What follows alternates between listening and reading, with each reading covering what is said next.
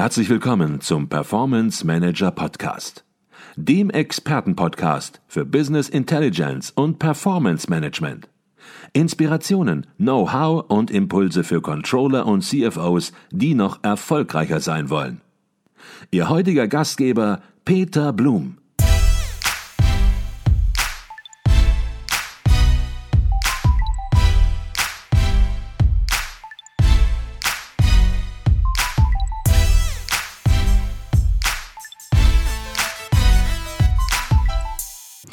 Geschwindigkeit ist in der heutigen Zeit natürlich ganz, ganz wichtig, wenn nicht sogar entscheidend und auch im Controlling. Und wenn man bei Geschwindigkeit ist, dann ist man auch sehr, sehr schnell bei der Automatisierung von ja möglicherweise sogar Entscheidungsprozessen, ähm, zumindest Automatisierung von Reporting und Automatisierung von Hinweisen, wo läuft was nicht gut oder wo läuft was besonders gut, wo muss man hingucken, ganz neutral gesprochen. Ähm, wie schaut's mit dem Thema Automatisierung von Entscheidungsprozessen aus? Gibt es da Punkte, wo Sie sagen, ja, da sind wir sehr, sehr gut vorangekommen bei der BSF und da haben wir wirklich schon so etwas wie eine gewisse Automatisierungsunterstützung? Also ein wesentlicher Punkt ist sicherlich das Reporting und die Analyse, die wir sehr, sehr stark vorangetrieben haben. Ähm, ähm, wir haben ja in unserem Zielbild 2020 äh, gesagt, dass äh, die Nutzer begeistert sein sollten über unser Reporting, was sie in 2015, 16 sicherlich nicht waren, weil das äh, wahnsinnig händisch komplex war.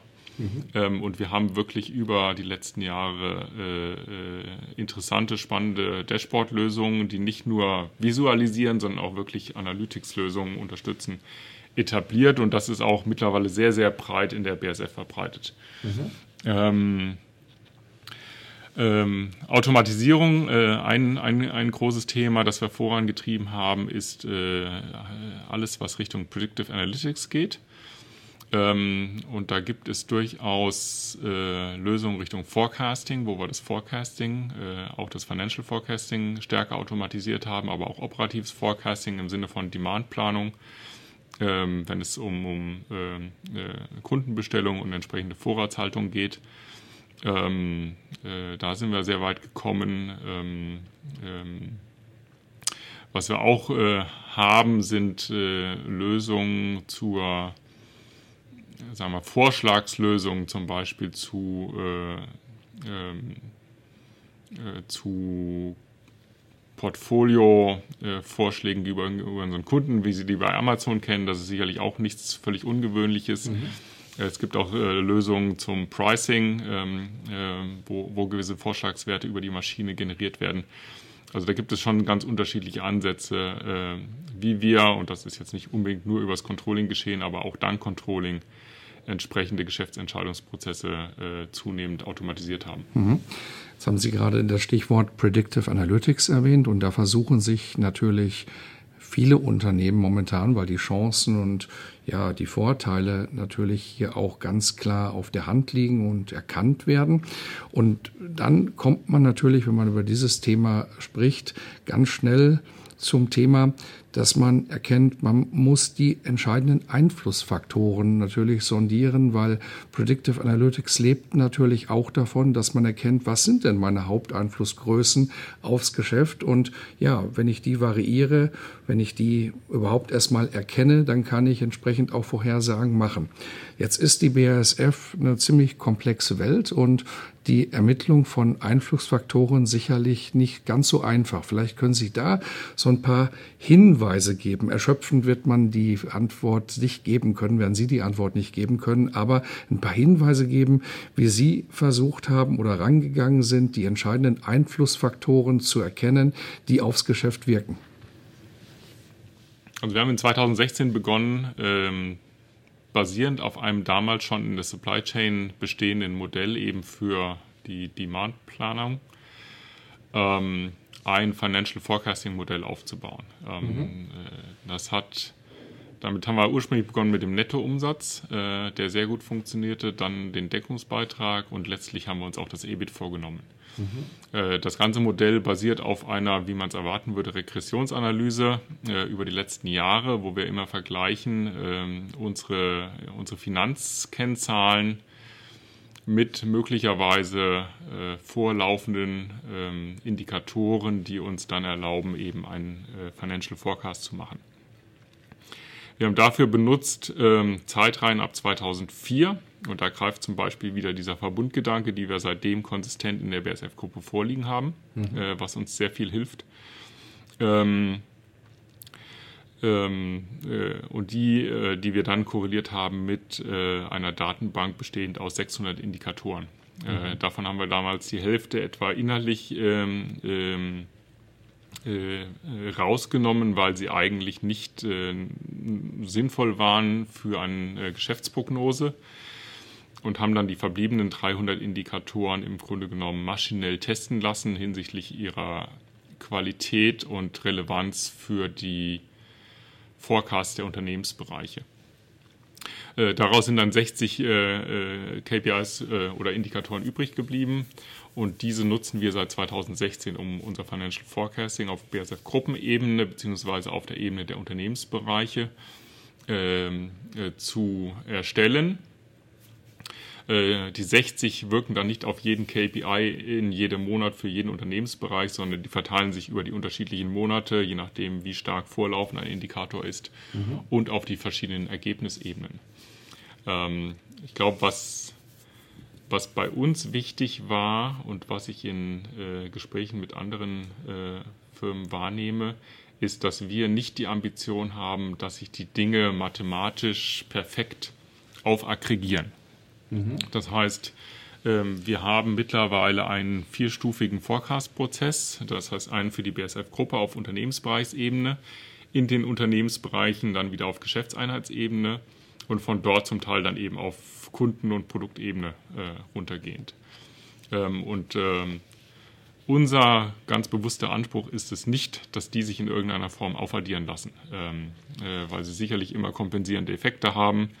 Ähm, äh, sodass wir im Grunde genommen die äh, Predictive Forecasts, die wir heute in der BSF-Gruppe haben, ganz bewusst ähm, zwischen den unterschiedlichen organisatorischen Ebenen in der BSF losgelöst voneinander laufen lassen. Zwar basierend alle auf derselben technischen Plattform, aber nicht mathematisch äh, sich aufaddierend. Mhm. Und das äh, war letztlich sehr erfolgreich und hat uns dazu geführt, dass wir im Grunde genommen jetzt wirklich unseren Forecast-Prozess umgestellt haben auf diesen ähm, äh, predictive-basierten Ansatz. Mhm. Ich glaube, das war sehr gut, dass Sie da noch mal ein bisschen tiefer reingegangen sind, weil man spürt hier natürlich in der Antwort, die ja nur an der Oberfläche kratzen kann, mit welcher Komplexität wir es inzwischen im Controlling ja auch zu tun haben und wie eng und wie dicht Controlling am tatsächlichen Business dran ist.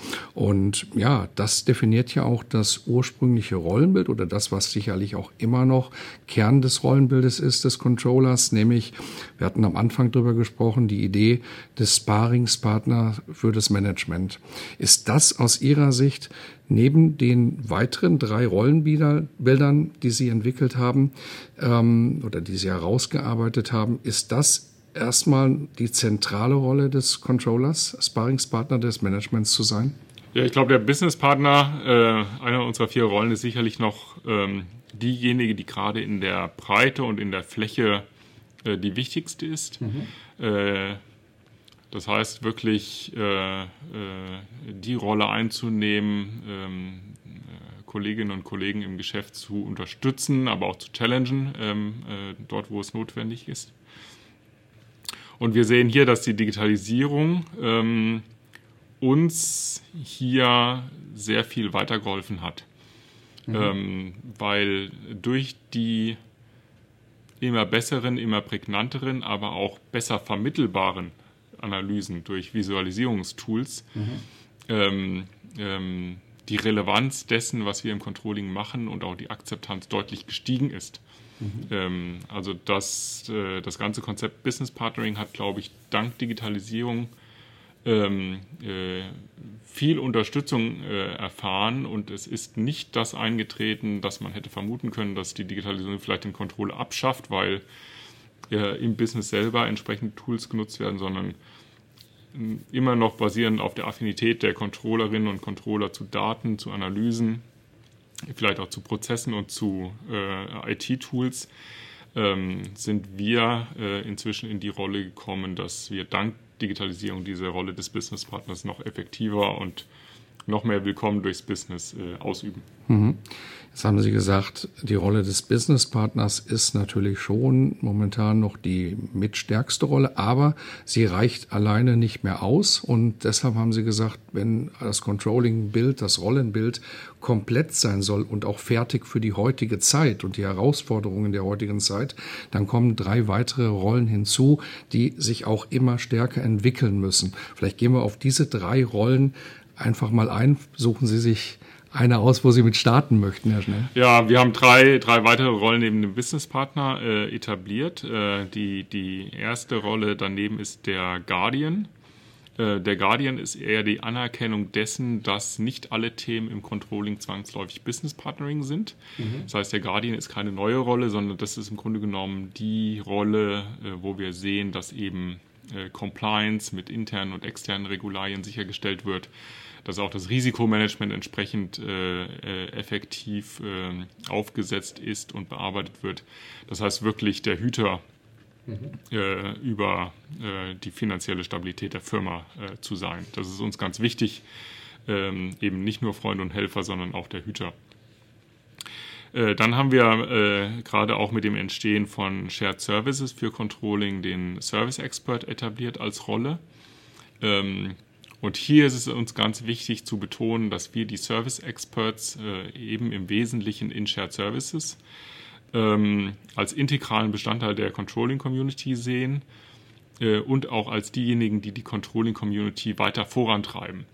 Ähm, und ich bin mir sicher, dass wir heute nicht dort wären, wo wir sind äh, mit der Digitalisierung, hätten wir nicht die Kolleginnen und Kollegen in Shared Services, die durch ihre, äh, sagen wir mal, Bündelung von vormals dezentralen Aktivitäten, gerade im Reporting oder in der Ermittlung von Verrechnungspreisen oder auch einfach im Hosten von Applikationen, die äh, die Kompetenz entwickelt haben, diese Dinge weiter voranzutreiben im Vergleich zu einer vielleicht langsameren äh, Geschwindigkeit, die wir früher hatten in eher dezentralen Organisationen.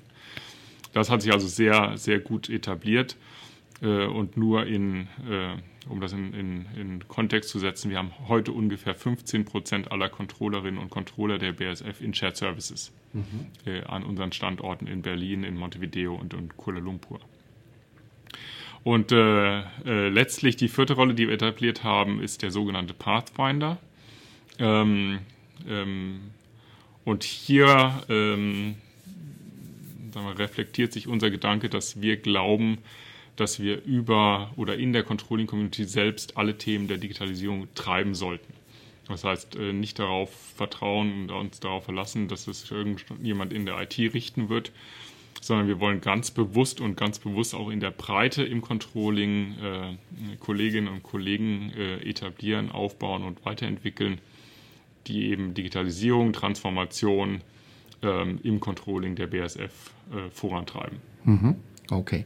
Ich glaube, das war ein sehr, sehr intensiver Einblick ins Corporate Controlling der BASF. In vielen Punkten können wir nur an der Oberfläche kratzen. Da geht es natürlich noch viel, viel tiefer rein. Aber um einen Überblick zu bekommen, mit welchen Themen Sie sich hier befassen und ja, wie Sie das Controlling auch weiterentwickeln, war es, glaube ich, ein sehr, sehr interessantes und intensives Gespräch.